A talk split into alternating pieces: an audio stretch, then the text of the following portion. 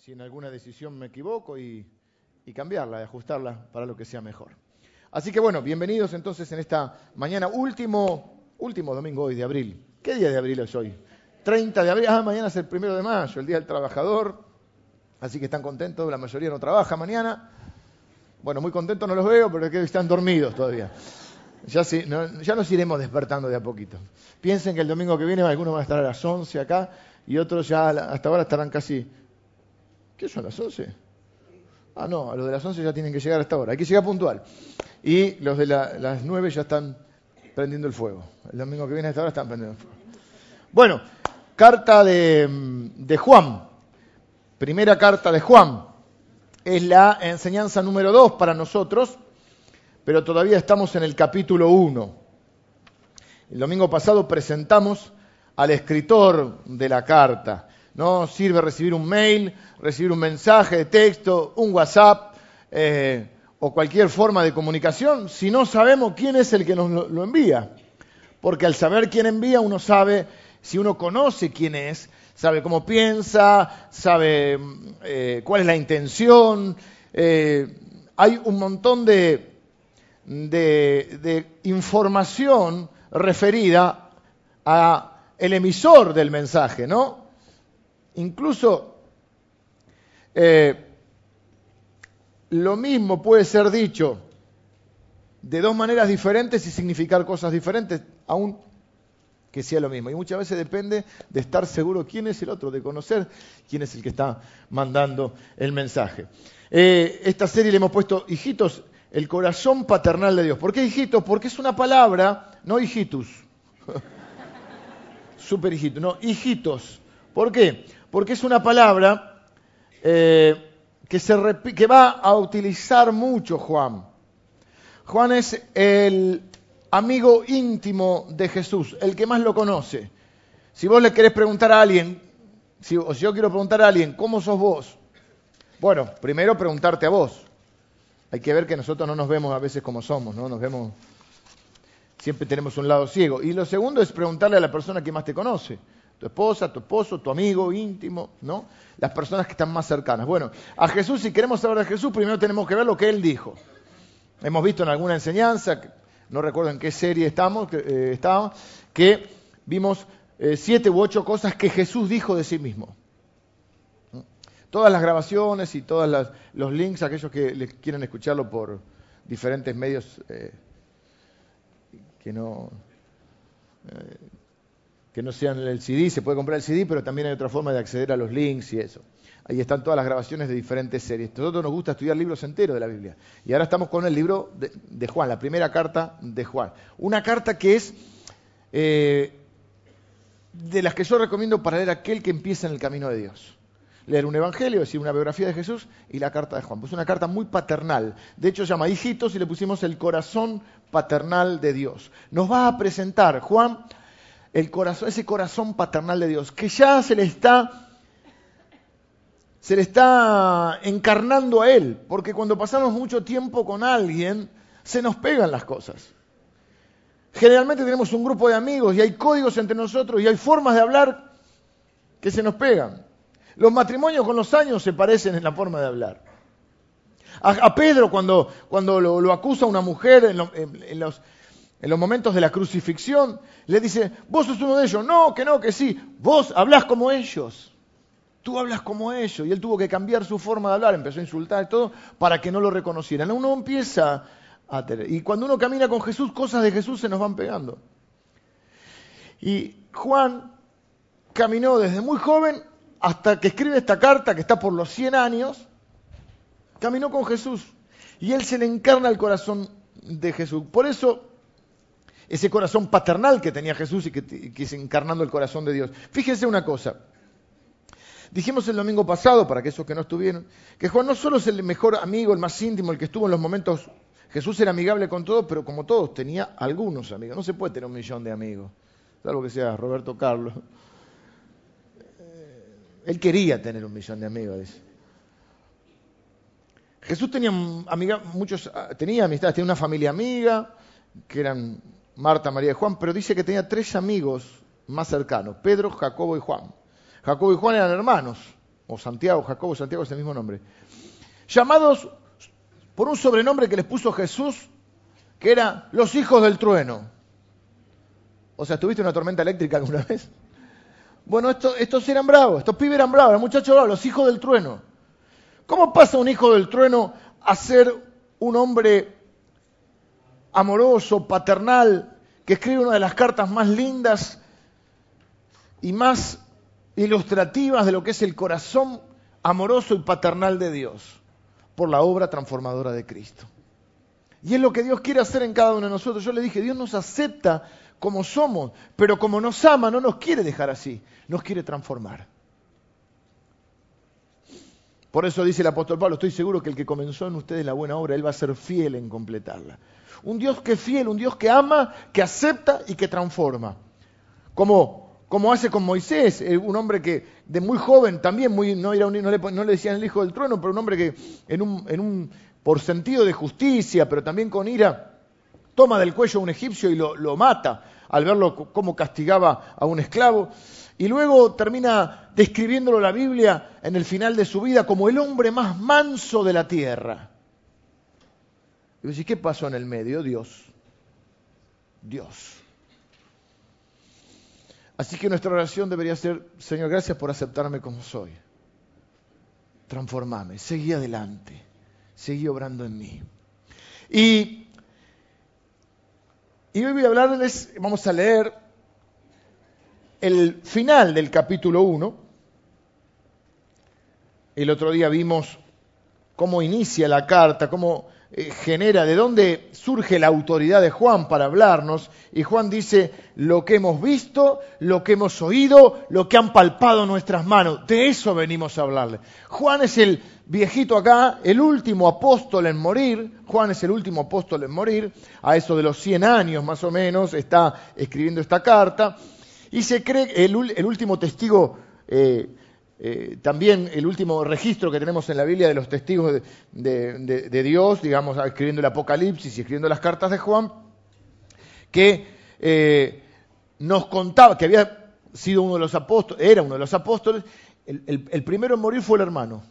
El primer mártir fue el hermano de Juan, él es el último en morir. Desterrado en una isla y bueno, etc.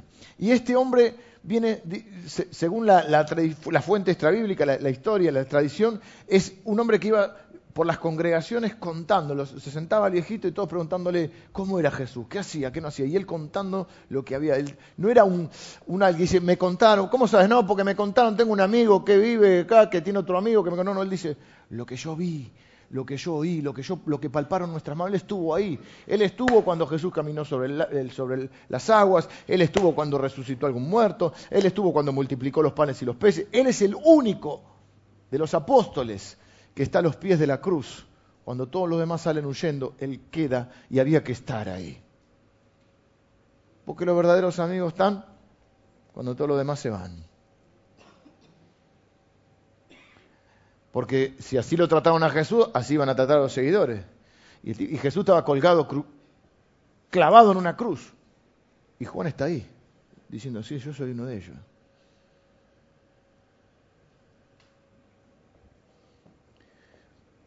Pero después de decirnos o establecer esa autoridad que él tiene, diciendo, bueno, esto es lo que voy a hablar, vuelve a repetir. Versículo 5 vamos a leer. Este es el mensaje que hemos oído de él no de otro, de Él directamente. Y os anunciamos. ¿Cuál es ese mensaje? Dios es luz y no hay ningunas tinieblas en Él. Si decimos que tenemos comunión con Él y andamos en tinieblas, mentimos y no practicamos la verdad. Pero si andamos en luz, como Él está en luz, tenemos comunión, compañerismo, unión entre, dice, unos con otros, y la sangre de Jesucristo su Hijo nos limpia de todo pecado. Si decimos, de vuelta, él está contrarrestando una corriente eh, herética, o sea, herejes que venían con nuevas ideas, nuevas revelaciones, Vieron que siempre aparece alguno que tiene una nueva revelación y una nueva idea. Bueno, y él viene con esta, nueva revelación. Algunos decían, ya no pecamos más. Como ya somos cristianos, no pecamos más, no tenemos pecado. Y entonces él viene a, contrarrestar estas corrientes heréticas. Por eso está diciendo todo el tiempo, si decimos, ustedes van a ver esta, esta, este, este esquema. Como tres veces va a decir. Versículo 6. Si decimos que tenemos comunión con Él, pero, faltaría, andamos, y andamos en tinieblas, entonces, es la palabra que tácita que está, sí entonces. Si decimos una cosa, pero andamos en tinieblas, entonces mentimos y no practicamos la verdad. Pero si andamos en luz, como Él está en luz, tenemos comunión unos con otros y la sangre de Jesucristo, su Hijo, nos limpia de todo pecado. Sigue acá. Si decimos que no tenemos pecado, nos engañamos a nosotros mismos y la verdad no está en nosotros. Pero, ven de vuelta, si decimos que no tenemos pecado, entonces nos engañamos y entonces la verdad no está en nosotros. Si confesamos nuestros pecados, Él es fiel y justo para perdonar nuestros pecados y limpiarnos de toda maldad. Perdonar y limpiar. Eh, si decimos, otra vez si decimos, si decimos que no hemos pecado, le hacemos a Él mentiroso y su palabra no está en nosotros. Vamos a ir viendo entonces esta, enseñanza que, repito, de alguna manera la idea de esta carta es una carta que no está dirigida a, una iglesia en particular, sino a la iglesia de Cristo. Era para ser distribuida en las diferentes iglesias y contrarrestar las corrientes heréticas. ¿Cómo es la única manera para que no nos engañen con, falsas creencias y todo? Conociendo la palabra de Dios. ¿Por qué hoy el pueblo de Dios en parte está desorientado, está, es un, pueblo que en parte está en pobreza, parte está en ignorancia, parte es engañado, parte es estafado, porque no se conoce la palabra de Dios. Y tenemos que volver a la estructura central de nuestra vida, que es Cristo y su palabra. Cuanto más conozcas la palabra de Dios, menos te van a andar engañando. Por eso hay tantas sectas y tantas eh, corrientes dando vueltas y aún se nos infiltran pensamientos de otras corrientes filosóficas o espirituales dentro del verdadero cristianismo, se nos infiltran porque hoy la gente no conoce la palabra de Dios y viene cualquiera y dice, tengo una nueva revelación. Dios me dijo que caminemos como búfalos porque nos va a dar la fuerza del búfalo. Entonces andamos, uh, pues sí, pero somos tarados. Dios me dijo que si usted pone una ofrenda, usted se va a sanar. Ah, te está choreando. Dios sana, por supuesto, tiene poder para sanar. Pero ¿dónde dice que hay que poner un... Eso es una locura. ¿Cuáles eran? Acá por lo menos eran más filosóficos las, herejías. No eran tan burdas. Eran un poco más filosóficas. ¿Qué decían estos? ¿Mm? Estos decían que no tenían más pecado. Si decimos que no tenemos pecado, y, decía, y esto, y dice, si decimos que no hemos pecado, son dos cosas, porque vamos de a poco. Vamos a empezar con la primera verdad central que nos dice, Dios es luz. Estamos en otoño, lindo el otoño, como vino, ¿eh? El año pasado para este año teníamos mucho frío, estaba muy complicado, nos esperan este, estos días mini veranito. Y y el sol de otoño es lindo también. A mí me gusta el otoño. Me gusta la primavera también, pero la primavera es más lluviosa, el otoño está lindo. Lo único estamos con una invasión de mosquitos, ¿no? Y andamos todos a los, cachetazos. ¿eh? Sí, sí, sí, te agarra unas ronchas. A mí me gusta el sol. Yo soy del sol. ¿Será que soy negrito? A mí me gusta el sol, la bermudita. ¿eh? ¿A quién no le, gusta, no le gustaría un jeep? ¿Eh? Un chip, unas bermuditas cortadas, unas ojotitas. ¿Eh? Claro, más vale, el chip playa me tiran de arriba, por supuesto. Que pueda subir los médanos. Es grandioso el sol. Yo creo que el sol, hay que hacer una diferencia, porque estamos, el sol es malo, no, verano se rompió la capa de ozono. Sin el sol no podíamos sobrevivir. Y cuando uno va a otros lugares donde no está rota la capa de ozono, te das cuenta de la diferencia. ¿Viste? Ahora te pones al sol y a los dos minutos te dañó el sol. Yo creo que hasta los 30 años no usé nunca protector, tú usas protector. Yo, siempre decía, no, soy negrito, una zampolla, porque el sol está malo. Pero en sí el sol no es que es malo, que se rompió la capa de ozono. El sol es bueno, el sol, sin el sol no podíamos vivir. No lo estoy convenciendo. ¿Qué son, del invierno ustedes? ¿A qué iglesia van? En esta iglesia nos gusta el verano, el sol, el calor la playa. ¿eh? Yo creo que el sol para mí es sanador. Es sanador. Dice un dicho, creo que está, está en el grupo de, el, el, estaba reunido el grupo de enfermeras y de trabajadores de la salud. Donde entra el sol, no entra el médico, dice la frase. ¿La conocían esa? ¿No? Y hace poco que vienen a la iglesia, entonces, porque eso... Abrí la ventana. A Dorita yo sé que le gusta abrir las ventanas, te ventila, 10 grados bajo cero, te abre la ventana, Dorita. ¿Eh? Que se ventile. Que, ¿Qué es el, el, sol? Es sanador. Las cosas las ponemos al sol. Eh, hay un problema donde, en los lugares donde no hay sol. Mi hermana vive en un lugar medio complicado. Ahora se mudó también, pero está en un lugar en Estados Unidos que no hay mucho sol. Mucho tiempo de invierno, un frío. Y yo le digo, venite para acá, si no te vamos a visitar allá el frío. Le falta vitamina D. Y si te falta vitamina D,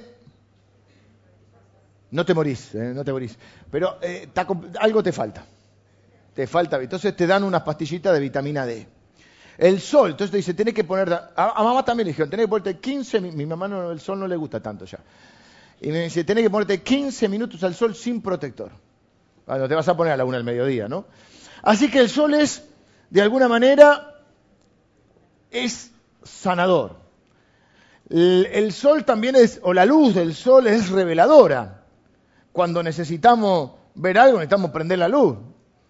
La linterna del celular, la luz del auto para ver algo. Y cuanto menos ves, como yo que ya estoy viendo menos de cerca, me compraron en la oficina una lámpara así que la pongo acá para poder ver el papelito. Acá me, va a hacer falta que ponga una así. Así que el sol es sanador por la luz del sol y es este, reveladora. Pero aún el sol, con lo lindo que es y con, con lo maravilloso que poder estar disfrutando de un día de sol. Yo me fijo, por ejemplo, en la aplicación del celular a ver si va a salir el sol. Ya me pongo contento. Cuando viste, ves en los días que vienen, si veo el solcito, ya cuando veo la nubecita, la lluvia, ya este invierno empieza, o en verano. Pero aún así el sol tiene partes oscuras. Usted sabía que el sol tiene partes oscuras. Lo que dice acá, ¿por qué estoy diciendo esto? Porque acá dice algo interesante. Dice, Dios es luz y no hay ningún punto oscuro en él, no hay tinieblas en él. Noten que no empieza hablando de nosotros, va a hablar de nosotros, pero primero empieza hablando de Dios. Porque cuando uno cambia la idea de quién es Dios, o uno conoce a Dios, o uno cambia su visión de Dios, cambia su visión del mundo, cambia esa visión de uno mismo y cambia aún la relación con los demás, cambia la relación con Dios y la relación con los demás. La Biblia habla de nosotros, pero no es primeramente sobre nosotros, la Biblia es primeramente sobre Jesucristo. Cualquier libro de la Biblia, desde el Génesis Apocalipsis, está hablando del plan de Dios para el hombre que tiene nombre, Jesucristo. Jesús, si nos decía en el seminario cuando estudiamos, había un profesor que decía, ¿dónde está Cristo en tu mensaje? Si no está Cristo, pues una conferencia, puede ser una charla de otra cosa, pero si hay mensaje tiene que estar Jesucristo. Nuestros púlpitos tienen que estar cargados de la palabra de Dios y de la centralidad de Cristo. No es una, conferencia, vengo a hablar, ahorita yo me vengo a ocurrir, les vengo a contar que si usted se pone las pilas, eso es humanismo. Nosotros hablamos de Cristo y de su palabra. Y entonces, fíjense que va a hablar de nosotros, si decimos que hicimos esto, o no hacemos lo otro, o la comunión unos con otros, pero lo primero que va a decir, tienen que saber quién es Dios. De lo que vos pienses acerca de Dios, de tu visión de Dios, va a depender tu visión del mundo, tu visión de vos mismo y tu visión de los demás. Y lo primero que dice es, Dios es luz. No hay ninguna tiniebla en él. No es el yin y el yang. ¿Saben lo que es el yin y el yang? Ese bueno, está representado en un escudito. Nosotros tenemos la cruz. Yo tengo una crucecita por acá. Eh, que no lo ponemos a Cristo en la cruz porque como Él ya resucitó, lo que nosotros, en la cruz lo que nos imaginamos que estamos nosotros. Porque Él murió por nosotros en la cruz. En cada uno ve una cruz y ahí tendría que estar yo. Pero Cristo fue por mí. Pero el Yin y el Yang es un, eh, representado en un logo, o en un, no sé cómo se decirlo, un símbolo es como un redondel que tiene, viene medio así, mitad negro, mitad blanco, y dentro del negro tiene un puntito blanco, y dentro del blanco tiene un puntito negro. Es el bien y el mal, pero el mal tiene algo de bien y el bien tiene algo de mal. Eso te da, bueno, todos somos Dios, dicen otros, ¿viste? También. Dios, en Dios está el bien y el mal. No, no, no. Dios es luz. No hay ninguna tiniebla en él. Hemos enseñado que Dios es santo y dijimos, ¿qué nos importa que sea santo? ¿Por qué cantamos tanto que es santo? Porque es muy importante saber que es santo porque jamás podríamos confiar en un Dios que no fuese santo. Porque si Él no fuera todo luz, si Él es bueno, eh, eh, algunos dicen Dios y el diablo es el mismo, o bueno, Dios es bueno, eh, pero a veces es malo, o a veces te hace daño. No, no, nosotros confiamos en un Dios que es santo, porque si es santo significa que es sin pecado, y si es sin pecado significa que nunca me va a dañar, nunca va a pecar contra mí, nunca me va a mentir, nunca me va a engañar, nunca me va a atacar, nunca me va a lastimar. Puede corregirme, pero no, no pecar contra mí. No podría confiar en un Dios que no fuera santo. Y es lo que viene a decir Juan. Dios es luz, no hay ninguna oscuridad en Él, no hay tinieblas en Él, no es un poquito y un poquito. Dios creó el mundo material y el mundo espiritual. Él es el arquitecto de esa correlación y lo que muchas veces sucede es que el mundo material refleja el mundo espiritual. Lo que sucede en el mundo que vemos nos enseña alguna verdad del mundo que no vemos. Y siempre en este mundo material hemos comparado la luz y la oscuridad. Y la luz generalmente con qué lo, relacionamos? Con la santidad, por ejemplo, si somos cristianos, la oscuridad con el pecado. La luz con la claridad, la oscuridad con la confusión. La luz con lo bueno, la oscuridad con lo malo, la luz con, con lo que podemos mostrar, la oscuridad el lugar para escondernos. Por eso lo que es cuando hacemos alguna cosa más o menos, la hacemos lo oscuro. Nos ocultamos, no oscuro literalmente, nos ocultamos para hacer lo que sabemos que no está bien. Hay un dicho que dice, pero siempre alguien te ve. Y si perteneces a esta iglesia, estás, eh, embromado. Porque donde va te encontrás con alguno. Yo voy por alguno, no dice, pastor, ya no tengo a dónde esconderme. Viste que la Biblia dice, ¿a dónde miré de tu Santo Espíritu? Yo, ¿A dónde miré de los hermanos? Estás en la playa caminando, pastor. Pastor, ya como te dicen pastor, el problema es cuando no te dicen pastor. ¿Y de dónde lo conoceré esta persona? ¿Será de la iglesia? ¿No será de la iglesia? Ya no puede discutir con el auto, porque va a discutir, ¡eh, Dios te bendiga! Mm. Por eso tenemos unos calcos que dice Iglesia Alzada, a, a este no le toque bocina. Mm. La luz es la primera cosa que aparece en la Biblia. Es increíble eso. Fíjese, creó Dios los cielos y la tierra, la tierra estaba desordenada y vacía. Dios no hace nada desordenado y vacío, así que algunos creen que ahí en el medio pasó la rebelión de, Satanás. Porque creó Dios los cielos, el principio, versículo 1, Génesis, en el principio creó Dios los cielos y la tierra, y la tierra estaba desordenada y vacía. ¿Dios va a hacer las cosas mal? Algo pasó ahí que no sabemos.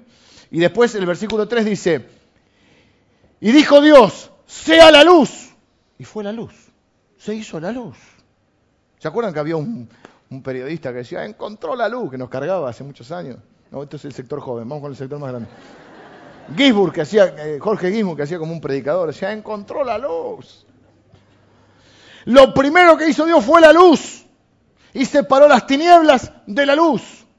En el Apocalipsis, primer libro, primer primeros versículos, versículo 3 de la Biblia, final de la Biblia, prácticamente al final, capítulo 22, dice la Biblia que Dios establece su nuevo mundo y en ese nuevo mundo no hay necesidad ni del sol ni de otra luz porque Dios que es la luz los iluminará a todos nosotros. En el medio Jesucristo dice, yo soy la luz del mundo. El que cree en mí, aunque esté muerto vivirá, no andará en tinieblas. En realidad, eh, yo soy la resurrección y la vida, el que, el que en mí cree, aunque esté muerto vivirá. Yo soy la luz del mundo, el que cree en mí no andará en tinieblas. Fíjese. O sea que la luz siempre está representado con lo divino, con lo de Dios, con lo bueno, y la oscuridad con el pecado, con lo malo, con lo que no es de Dios. La luz trae vida, la oscuridad trae muerte. Si las personas, si las plantas y los animales no tuviéramos luz, no moriríamos. Hay algunas películas futuristas A mí me gusta el cine, ¿no? Pero nunca me acuerdo un nombre de una película ni nada. A veces mezclo las películas. Pero hay algunas que hay soles artificiales, ¿viste? O que viven abajo de la tierra, ¿viste? Esa película del, futuro. ¿Mm?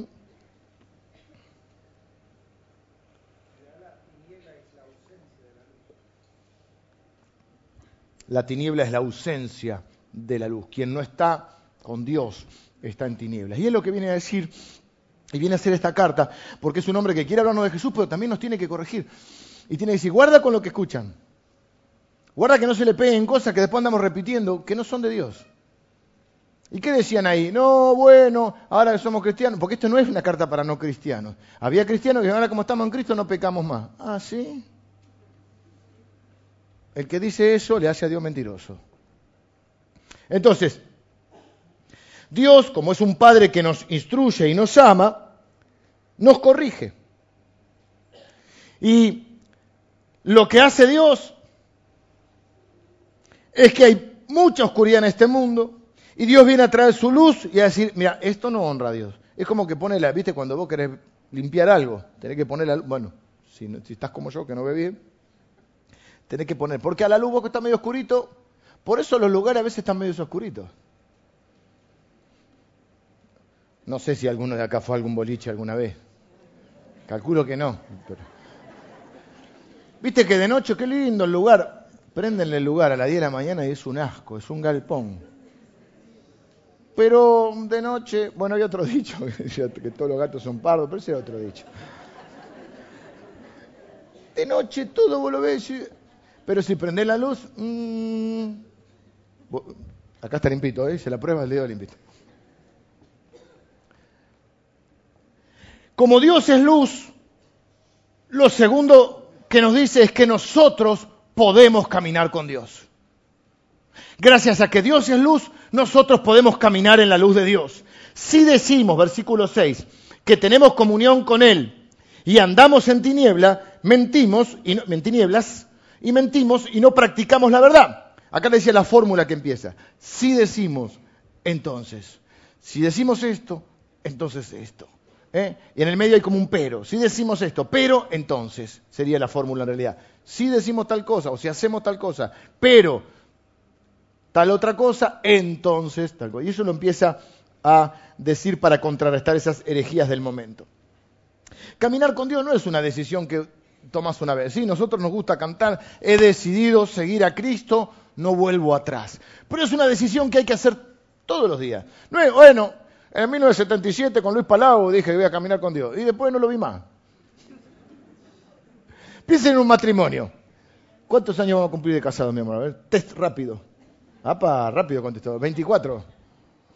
24 vamos a cumplir. Imagínense que yo hace 24 años atrás le digo, Lili, te amo. Estás hermosa, porque estaba hermosa el día del casamiento, la verdad que estaba hermosa. Eh, es linda. ¿Eh? Yo no tanto, pero bueno, ¿qué quieren que haga? Hice lo que pude. Me clavé un moñito ahí, ¿viste? Oh, Juli se casaron, se casaron hace poquito, bueno, estaban enamoradísimos. Vi la foto el otro día, Juli. Vos estabas hermosa, vos no. Eh, te amo, nos vemos dentro de 15 años. O 24. No funciona así. ¿Qué dicen los románticos en los momentos de aniversario? Siempre una frase que nunca se entiende mucho. Te elijo cada día. O sea, yo me tengo que levantar cada día y decir, che, ¿me elegirá hoy? Yo entiendo que es romántica, pero te elijo cada día. Mm. ¿No sería mejor te elegí para toda la vida? O sea, porque si te elijo cada día, mañana miércoles se levanta mal y no me elige más. Pero ¿a qué se refiere la frase? Es que todos los días uno renueva su amor y su compromiso con la otra persona, ¿no? Bueno, con Dios es más o menos así. No le puedes decir, ah, bueno, Señor, hoy he decidido seguir a Cristo, no vuelvo atrás, 15 años y no caminamos con Él. Si decimos, dice ahí, el versículo 6, si decimos que tenemos comunión, o sea, que, andamos que tenemos compañerismo con Él, amistad con Él, relación con Él, pero en vez de caminar con Él, caminamos en tinieblas, mentimos y no practicamos la verdad. La figura de la Biblia de su relación, de hecho, de la relación de Dios con la iglesia es la relación de un matrimonio, que conviven todos los días y por el resto de sus vidas deciden caminar juntos. Por eso nosotros decimos, y vos que sos part-time, eh, ¿qué? Nosotros servimos a Dios full life, ni siquiera full time, full life. Toda nuestra vida, todo lo que hacemos es sagrado, todo lo hacemos como para Dios, dice la Biblia. Cuando me levanto el lunes voy a trabajar también, soy un cristiano que camina con Dios. Cuando estás preparando la comida para tu familia, también es un acto sagrado. Cuando estás estudiando, eh, yendo a trabajar, cuando estás jugando al fútbol. Es bastante sagrado. El otro fuimos a jugar al fútbol, estamos yendo a jugar al fútbol, un grupito. ¿Y qué, qué hemos decidido, además de seguir a Cristo? Nos reunimos en la mitad de la cancha y oro. Claro, porque después si no se pone picante. Eh, yo en el seminario, he estado en partido en el seminario que hemos tenido que parar a orar, ¿eh? En el seminario, sí. Este, el fútbol tiene eso. Pero acá no, acá es un, y después estamos hecho una seda, después de orar, viste, te dura un ratito la, la espiritualidad un cachito, viste, hasta la primera patada. Todo lo que hacemos, dice la Biblia, hagámoslo como para Dios, porque no tenemos dos vidas, no tenemos la vida cristiana y la vida secular, que es un invento para tratar de justificar nuestras inconsistencias. Entonces tenemos dos lenguajes, dos formas de vestirnos, dos maneras de, hablar. Decía un viejo predicador, en tu casa saben si sos o no sos. Y a veces tenemos un montón de hijos de cristianos que no, quieren venir porque están desilusionados. Que no te justifica porque hay que poner los ojos en Cristo. Pero los que somos de Cristo tenemos que vivir con Dios. Otros piensan que caminar con Dios, o está el que dice, yo lo conocí a Dios, pum, y este, en 15 años lo vuelvo a ver, y está el otro que cree que caminar con Dios, esto mucho pasa en, los ámbitos religiosos. Que caminar con Dios es como caminar en la cuerda floja. Anda derechito, cuida tus ojos, oídos, labios, manos, pies, pues tu Padre Celestial te vigila con afán y vos decís, uy, Creen que caminar con Dios es caminar sobre la cuerda floja y en cuanto te caíste te quemarás y arderás en el infierno. No te lo dicen así, pero si perdiste la salvación es más o menos lo mismo. Entonces andan ganando y, perdiendo la salvación y se andan cayendo y levantando.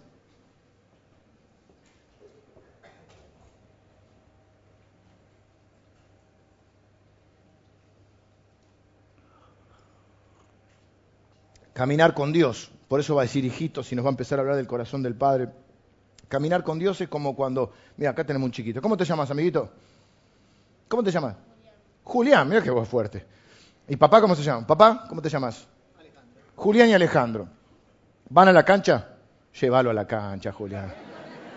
¿De qué cuadro sos, Julián? Bueno, Dios te bendiga igual. Te queremos, Juli. Porque el Señor borra todas las, las tribus, las razas. ¿De Morón? ¿De, Morón también? Sí. ¿Vamos a la cancha de Morón? No, tampoco Morón. No falta que sea de Chicago y no, no, no, suicidamos. Cuando vamos a la, a la, a la, yo iba a la cancha de Morón con mi papá, que ya no está, me quedó el recuerdo. Y, y, a veces todavía, algunas veces que voy, me encuentro varios hermanos que van, y algunos van con el hijo. Bueno, ¿Ustedes fueron a la cancha, al Monumental? ¿Sí? Lleno de gente. ¿Qué hace? Va de la mano. Vos no le decís a, tu pibe, agarré la mano de la mano firme, va siempre de la mano. Eso es caminar con Dios. No es una cuerda floja que papá dice, nada, relate como pueda, cuando caigas te la doy. Flor de padre. Arrelate solo en el medio de la... No, no, no, es un papá que te lleva de la mano. Y que cuando vos estás medio desorientado, o pensás que te estás por caer o algo, o te estás por perder, ¿eh? porque hay una multitud, porque es difícil, porque está complicado, te agarras de la mano de tu papá. Eso es caminar con Dios. ¿Ves que es totalmente diferente a la idea de un Dios castigador que está ahí uh, uh, para decirte todo lo que haces mal, a un Dios que dice, vení, vení, es por acá el camino. No es que justifica cuando haces mal, cuando haces mal te dice, estás, caminando mal, vení por acá, dame la mano.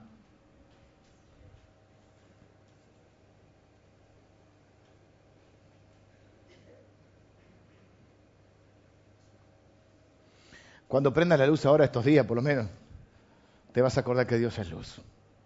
Y cuando veas a un chiquito de la mano, te vas a decir, así camino yo con mi papá, así camino yo con mi padre, de la mano de Dios.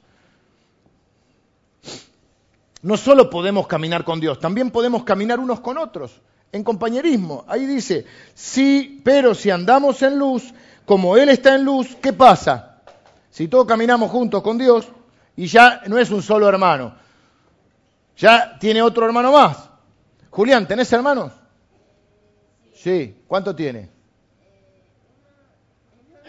Más, o menos. ¿Cuántos años tiene? 17. Ese ya no va de la mano porque ya viste medio que no lo quiere agarrar de la mano, ¿viste? Aún estaba ahí con mi hija de la mano y ahora mm, la puedo agarrar. Digo, dame un beso antes de irte, por lo... un beso. Hay que agarrar a las sobrinitas, ¿viste? Hay que esperar que vengan los nietos, si ya no lo agarramos. Pero vamos a poner la idea, que son varios hermanos, chicos, entonces dice, si caminamos con Dios, si caminamos con la mano de, la mano de Dios, no solo andamos en luz, que es fundamental, ya no andamos para tiniebla porque tu papá es el que te lleva por la luz, sino que además andamos unos con otros, porque hay otros hijos, que o casualidad son tus hermanos.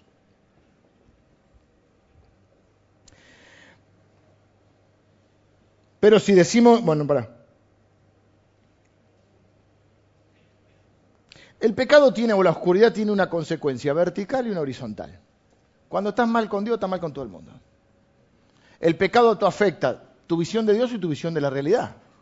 Se te distorsiona la realidad porque ya no la ves a la luz de Dios, sino la ves a tu poca luz o tu luz mezclada con la oscuridad. Fíjense que cuando nosotros pecamos, no solo se resiente nuestra relación con Dios, sino también se resiente nuestra relación con los demás. El pecado no solo nos separa de Dios, que también nos separa de las personas. Porque al pecarnos, al pecar unos contra otros nos lastimamos y nos sentimos separados. ¿Qué sentimos cuando alguien peca contra nosotros? Distancia. Cuando pecaron Adán y Eva, no solo se separaron, se ocultaron de Dios, se ocultaron entre ellos. Eso les trajo problemas entre ellos. Ni hablar a Adán, que fantástico, dijo, eh, la mujer que me diste. Le tiró el fardo a, a Eva, ¿viste? Dijo, no, porque Dios le dice, ¿dónde estás? Mm, ¿Qué haces con esas ramitas, esas hojitas de... ¿Qué haces con ese taparrabos? ¿Eh? No, no, te veo... ¿Qué, comiste, Adán? ¿Y qué dice Adán? La mujer que me diste. O sea, le echa la culpa a Dios y a la mujer. Por eso el hombre tiene problema con Dios y la mujer tiene problema con el hombre. Piénselo, la mujer no tiene tanto problema con Dios, tiene, pero por menos. La mujer es mucho más seguida se relaciona con Dios. El hombre está peleado con Dios. Y la mujer le cuesta relacionarse con el hombre y viceversa. Nuestros padres Adán, Adanes. ¿Cómo nos podemos reconciliar con Dios y con los demás? Si decimos que tenemos comunión con Él y andamos en tinieblas, mentimos y no practicamos la verdad. Pero si andamos en luz como Él está en luz, tenemos comunión unos con otros. Y la sangre de Jesucristo su Hijo, nos limpia de todo pecado. ¿Cómo podemos entonces reconciliarnos con Dios? Mediante la sangre de Cristo. ¿Cómo nos reconciliamos unos con otros? Mediante la misma sangre de Cristo. No vamos a hacer todo el estudio de la sangre de Cristo, pero en el Antiguo Testamento derramaban sangre para perdón de sus pecados a través de corderos en diferentes ocasiones del Antiguo Testamento, Dios fue preparando a su pueblo para que recibiera al verdadero Cordero de Dios que quita el pecado del mundo, que es Cristo. Cuando Juan el Bautista lo ve a Jesús, dice, aquí el Cordero de Dios que quita el pecado del mundo. Estaba hablando de eso, que él iba a derramar su sangre. Jesús dice en la cena, en la última cena, esta, tomen este, este, el toma del vino, esta copa es mi sangre que por ustedes es derramada. Y acá dice, si confesamos nuestros pecados, Él es fiel y justo para perdonarnos. Y la sangre de Cristo nos limpia de todo pecado. Hace muchos años, yo todavía tengo la biblioteca, me gustan los libros de libros. Pero ya no tenemos dónde ponerlos más, así que ahora hay que andar con la tecnología, si no, no nos alcanzaría. Y cuando me acuerdo de un libro que me gustó el título, no me recuerdo mucho el contenido, para ser sincero, que se llamaba El nombre, la sangre ¿Y qué era la tercera? La palabra. La palabra, el nombre y la sangre, me parece que era. Y hablaba de la palabra de Dios, el nombre de Jesucristo, viste que en nombre de Cristo haremos muchas cosas, y el poder de la sangre de Cristo. Lo que la Biblia dice, bueno, más o menos lo que dijimos al principio, que, Jesús murió en nuestro lugar, Él derramó su sangre por nosotros. No es que nosotros éramos inocentes, nosotros éramos culpables. Lo que hace Jesús, y va a decir, el domingo que viene vamos a ver que dice la Biblia que Cristo es nuestro abogado. Lo que hace Jesús es decir, no dice Él es inocente, dice Él es culpable, pero yo voy a pagar por su culpa. Yo me hago cargo de lo de Él. Como Dios es justo, no va a enviar a prisión, es como si enviara a prisión a dos por el mismo delito.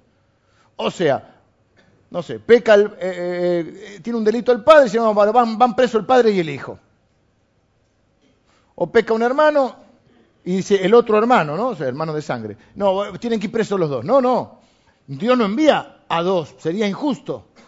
Sería injusto que envíe la cruz a dos. Por eso no vamos a la cruz, porque Cristo fue molido fue por nuestros pecados. El castigo de nuestra paz fue sobre él. No es que Dios no hizo justicia, no es que Dios hizo la vista gorda y dice, bueno, como los amo. No, no, Dios tiene que ejercer su rol de Dios, por eso es fiel y es justo. Y como, Dios justo, lo que hace es decir, ok, hay que castigar esto, vamos a hacer justicia acá, pero no lo hace en nuestra persona porque Cristo se hace cargo de nuestros pecados. Por eso la sangre de Cristo nos limpia de todo pecado. Ahora, si Dios no va a castigarme, entonces yo no puedo castigar al otro. No puedo andar castigando a la gente, porque si Dios no me castiga a mí, yo no tengo el derecho de castigar a otro. Porque la sangre de Cristo no solo se derramó por mí, se derramó por el otro ese que te cae medio mal, ese que te hizo daño, ese que pecó, aunque pecó contra vos. Por eso dice la Biblia, si alguno tiene queja contra su hermano, de la manera que Cristo os perdonó, así tienen que perdonar vosotros. O el Padre nuestro que termina diciendo, perdona nuestras deudas como nosotros perdonamos a los que nos ofenden. Mm, así que uno establece ahí, recordámela Señor como yo se la recuerdo vengate como yo me quiero vengar.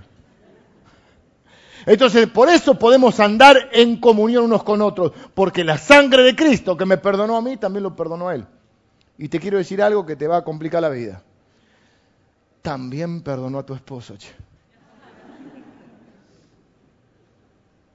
Más, ¿quieren que vaya más a fondo? A tu suegra la perdonó también.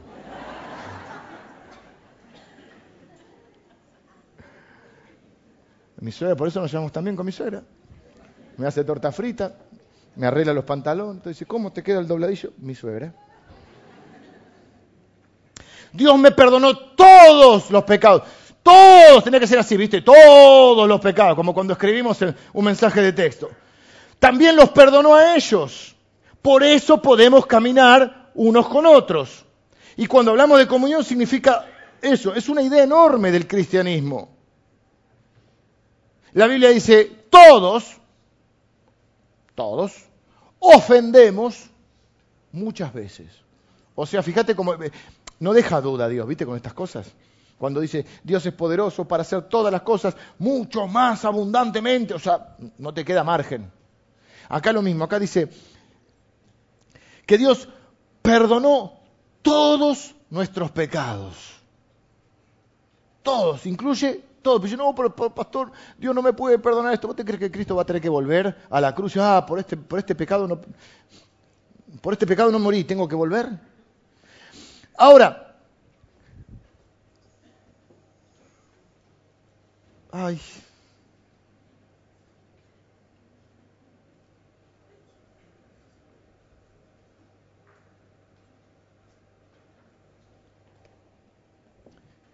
Escuche esto tómelo bien.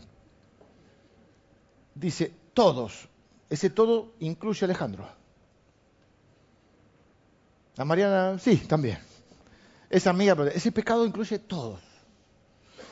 Todos ofendemos, bueno, muchas veces. O sea, no solo que somos unos ofendedores profesionales, sino que ofendemos muchas veces. ¿Y cuál es la única forma de seguir caminando en comunión? ¿Cuál es la, única forma de seguir casados? Por ejemplo. No sé, Dora, si tenés alguna fórmula. Aguante nomás. Mira, alguien dijo esta frase que me gustó y no sé dónde la leí. El matrimonio es la unión de dos grandes perdonadores. Es una enorme idea del cristianismo el perdón. Yo no sé si hay otra religión que tenga tanta contundencia con el perdón. Porque hay gente que uno no tiene ganas de perdonarla. Bueno, tengo un amigo que no tiene ganas de perdonar. Hay veces que no tenés ganas de perdonar. Y dice, todos ofendemos muchas veces. O sea, yo también, sí. Porque normalmente somos conscientes de los pecados que los demás cometen contra nosotros, pero nos cuesta mucho más ver los pecados que nosotros cometemos contra los demás. Queriendo, sin querer queriendo, como fuera, pero en general cuando hablamos de pecado y del perdón, esto es, sí, sí, lo tengo que... Ya, ya se te viene a la mente ese ser despreciable que pecó contra vos y al cual no querés perdonar. Pero resulta que vos sos ese ser despreciable para otro. Y nosotros decimos, Señor, justicia. Y hay uno del otro lado que dice, justicia. Y lo que está pidiendo es justicia contra vos. Por eso, ¿qué dice acá? La sangre de Cristo nos limpia de todo pecado. A vos y a mí. Por es la única razón por la que podemos caminar juntos. Por eso podemos tener comunión. Si no, no podemos tener comunión. La gran idea del cristianismo es esto. Cuando nos ofenden, perdonamos. Cuando ofendemos, pedimos perdón. Si no, no podemos seguir. Es lo que hace Dios. Por eso Dios perdona nuestros pecados. Porque no puede seguir. Ahora, perdonarnos, eh, hay una enseñanza que también tenemos, las cosas que no significa el perdón. El perdón no significa devolución de confianza. No, tenés que perdonarlo, olvidar. No, no, el perdón no significa olvido. Hay cosas que, que, que amnesia, no me puedo olvidar. Hay personas con las cuales, mira, la confianza tarda años en ganarse y se pierde en un ratito. Perdón no es devolución de confianza. Perdón ni siquiera es reconciliación. Para la reconciliación tienen que pasar otras cosas. El perdón es que yo elijo no relacionarme con vos a partir de ese hecho. Porque en un matrimonio, 20 años de casado, 23, 32, el otro día escuché un, hice así como si fuera, escuché un matrimonio que no leí la noticia completa, vi el título nomás, que decía que 70 años de casados y murieron con 40 minutos de diferencia. Ah, hicimos todo así. Y yo saqué la cuenta, pero ni a palo llegó. Creo que no. Bueno, no sé, ¿eh? ¿Viste que hablamos de Billy Graham el otro día? No tiene 94, tiene 99.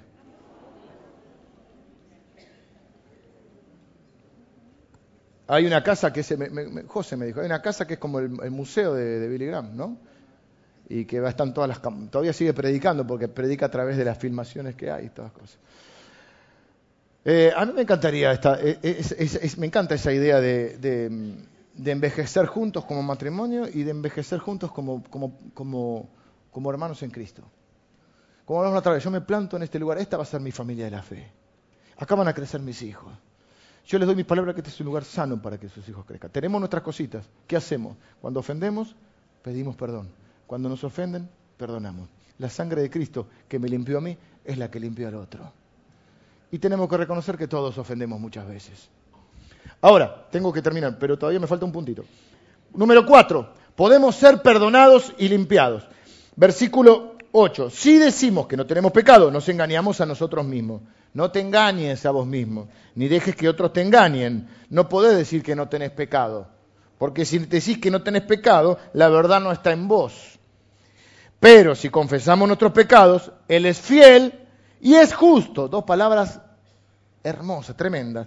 Es justo para perdonar nuestros pecados y limpiarnos de toda maldad. Si decimos que no hemos pecado, le hacemos a Él, a quien a Dios, mentiroso, y su palabra no está en nosotros. Podemos ser, para el bosquejito, que está para completar, Dios es luz, podemos caminar con Dios, podemos caminar unos con otros, podemos ser perdonados y limpiados. Es lo último que dice. Y hace una diferencia entre, y dice que el que dice que no tiene pecado se autoengaña. El autoengaño es decir, no necesito el perdón, no necesito a Jesús, soy una buena persona, camino en la perfección, porque si no hay pecado es la perfección, no necesito el Salvador. Básicamente es todo lo contrario a lo que dice la palabra de Dios. La palabra de Dios dice que Dios te ama, que sos pecador, el pecado te separa de Dios, Jesucristo es ese puente que te vuelve a unir a, Dios y que si te arrepentís y pones tu fe en Él y confesas tu pecado, Dios es fiel y justo para perdonarte y darte un nuevo corazón, una nueva vida y el perdón de tus pecados. Hay gente, dice, pero fíjese esto, volvemos a esto porque está muy ligada en, en esta predica, en esta enseñanza, la comunión con Dios con la comunión con la gente. Iba a decir, que podemos caminar unos con otros porque la sangre de Cristo nos, nos, limpia y dice, si confesamos nuestros pecados, o sea, los tuyos y los míos. El problema es que hay gente que confiesa mis pecados y no los suyos. No sé si me agarraste la idea. O sea, en otras palabras, lo que dice Juan, cada uno confiese sus pecados. Porque somos hermanos en Cristo, no alguaciles del Señor. Los Power Rangers. Cuando mis hijos eran chicos veían los Power Rangers. Así que hay gente que le gusta confesar tus pecados. Anda confesando los pecados de los demás, pero no los propios. Es imposible tener una relación así. Él dice, si confesamos nuestros pecados, es decir, si Dios dice que está mal, está mal. Si Dios dice necesitas parar acá, ok, tengo que parar. Si Dios dice necesitas cambiar, tengo que cambiar. La confesión es cuando Dios nos dice algo y nosotros no discutimos con Él, le damos la razón. Tienes razón. Y dice que Él es fiel. La gran verdad es que Dios es fiel. Dios es fiel. El corazón de Dios es el corazón de un Padre fiel. Podemos hablar con Dios, podemos caminar con Dios, podemos confesar nuestros pecados delante de Dios, podemos ser honestos con Dios. Él nunca nos va a avergonzar, nunca nos va a dejar, nunca nos va a exponer. Algunos toman esto de la luz para exponer, pero Dios no hace eso. Dios dice, vení, hagamos cuentas. Pónganse a cuenta conmigo. ¿Cuáles son tus pecados? Digo, sí, Señor, tenés razón. El Señor te dice, para acá, ok. Me acuerdo siempre de mi hija, cuando chiquita, cuando era chiquita, ahora ya es más grande, que estaba haciendo algo, yo decía, pali basta, ok, decía, ok. Y ahí se acababa, muy, siempre fue muy inteligente la chiquita. Porque ¿qué más le voy a decir? Ah, tengo que ser muy miserable. No, porque si le digo, para con esto, y me dice, ok, ya está. Es buena esa. Cuando tu, papá te dice algo, le decís, tenés razón, ya no te puedo retar más. Tiene que ser muy miseria para seguir, meter el dedo en la llaga. Pero si ya te dice, no, ¿por qué no ordenaste? Tenés razón.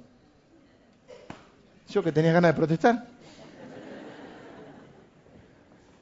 Entonces dice que podemos ser perdonados porque Él es fiel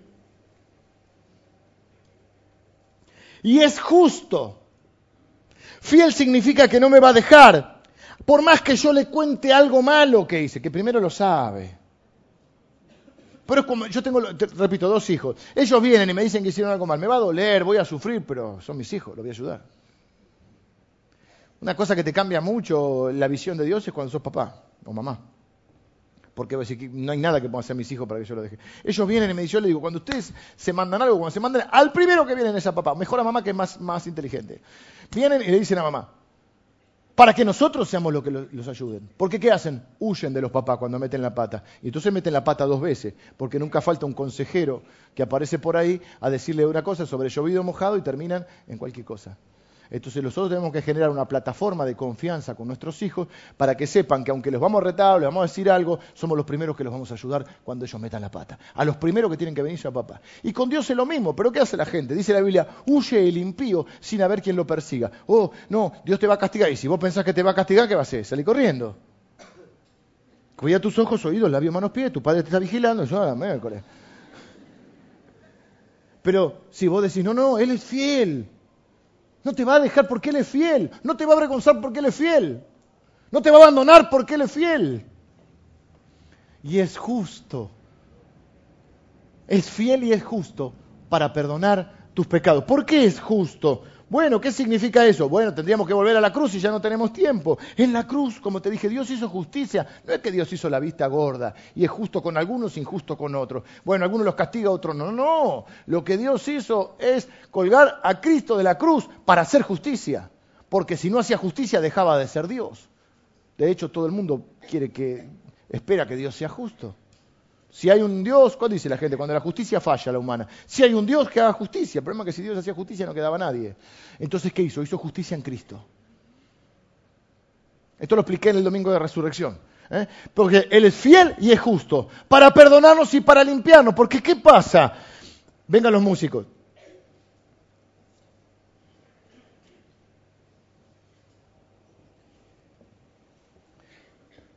Yo necesito hoy que te quede claro esta idea.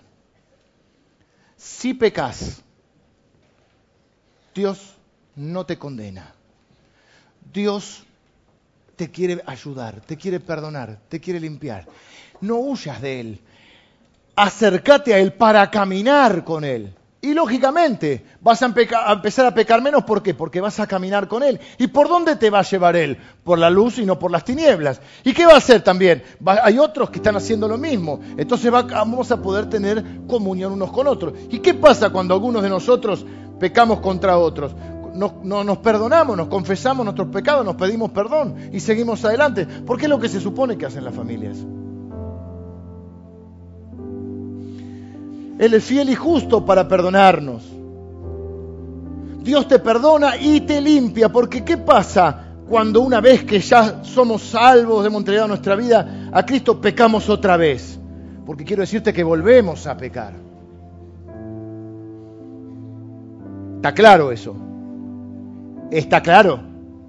Nadie, no, no, porque yo me convertí en la campaña de Don Billy Graham. En el 1983 no pequé más. No, no, vos no, estás entendiendo el Evangelio. El que dice que no, que no peca, le hace a Dios mentiroso. Y se autoengaña. Soy bueno. Entonces, ¿qué pasa cuando pecamos de vuelta? ¿Cómo nos sentimos?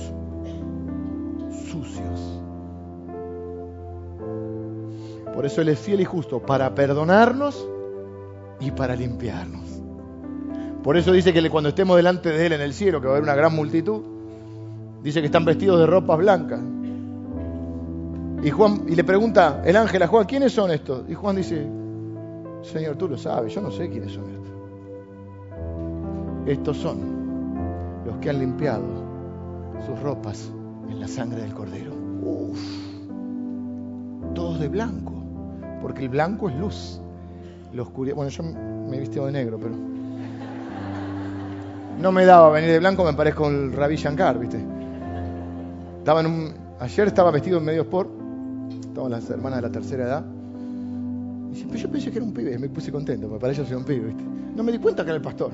Y hace poco fui a un, mira cómo cambian las visiones, fui a saludar a un campamento de niños, y había unas nenitas ahí, las saludo, hola chicas, ¿cómo están? Me mira y una le dice a la otra, es el pastor. Y la otra dice, sin la camisa negra no te reconocí. Ponete la camisa negra, me dijo. Me dijo, soy Juanes, tengo la camisa negra. Bueno, no me daba vestir de blanco, pero en el cielo voy a estar vestido de blanco. Aparte, si me visto de blanco, no van a ver si van a ver una ropa nada más. A mí no.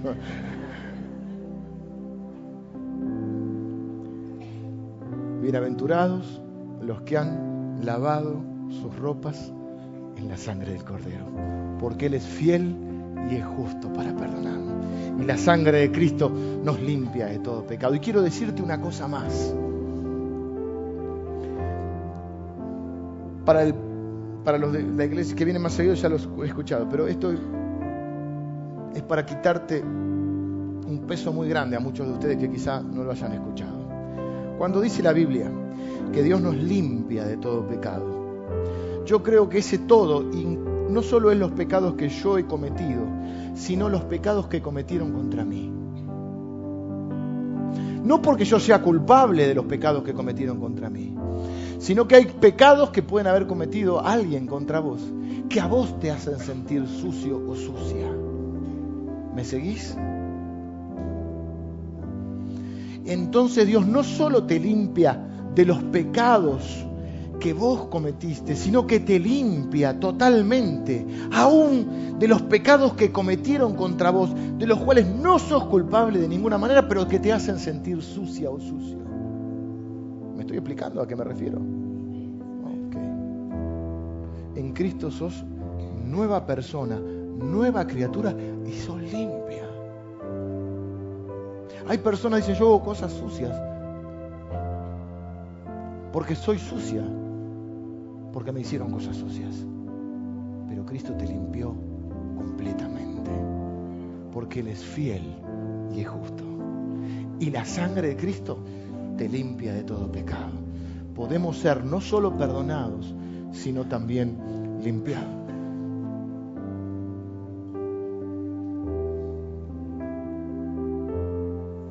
Vamos a orar. Señor, yo te doy gracias en esta mañana junto con mis hermanos. Por saber hoy o recordar que vos sos luz y no hay ninguna tiniebla, ninguna oscuridad en vos. Y que gracias a que vos sos luz, Señor, yo puedo caminar en luz. Mis hermanos pueden caminar en luz. Podemos caminar tomados de tu mano, Señor, por el camino de la luz. Señor, gracias porque cuando nos caemos, cuando nos desviamos, cuando nos soltamos de tu mano y comenzamos a transitar por la oscuridad o por la tiniebla, podemos recordar estas verdades de tu palabra y acudir a ti como un chico acude al Padre para agarrarse de su mano.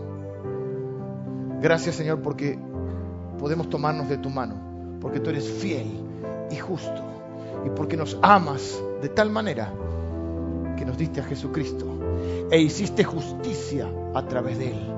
Justificados somos por la fe, por medio de nuestro Señor Jesucristo. Señor, yo te pido que ahora mires el corazón de cada uno de mis hermanos. Todo el mundo acá está ahora pidiéndole perdón al Señor por sus pecados. Señor, todos estamos pidiéndote perdón por nuestro. Perdónanos, Señor. Queremos parar donde vos decís que necesitamos parar. Queremos cambiar donde vos decís que necesitamos cambiar. Pero necesitamos agarrarnos de tu mano. Señor. Te pedimos perdón por nuestros pecados. Perdonamos a los que nos han ofendido, lastimado y han pecado contra nosotros. En el nombre de Jesús. Porque la sangre de Cristo ahora nos limpia y nos perdona.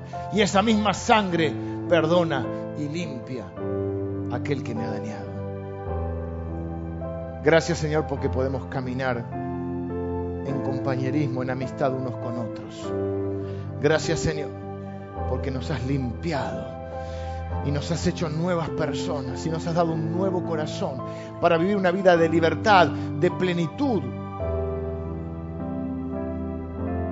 Una vida libre del temor.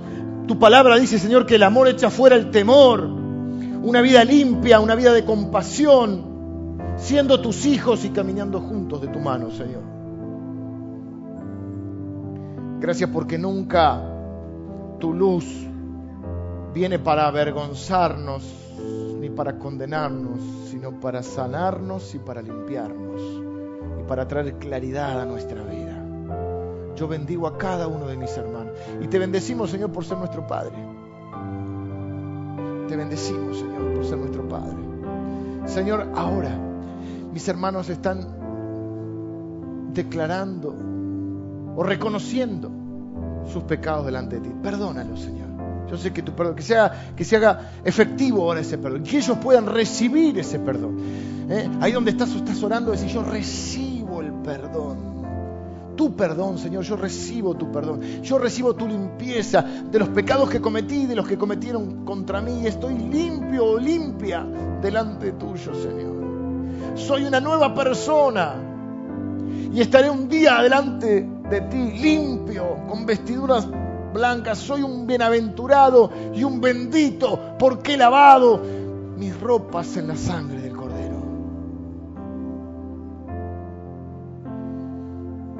Gracias Señor por tu amor y tu perdón.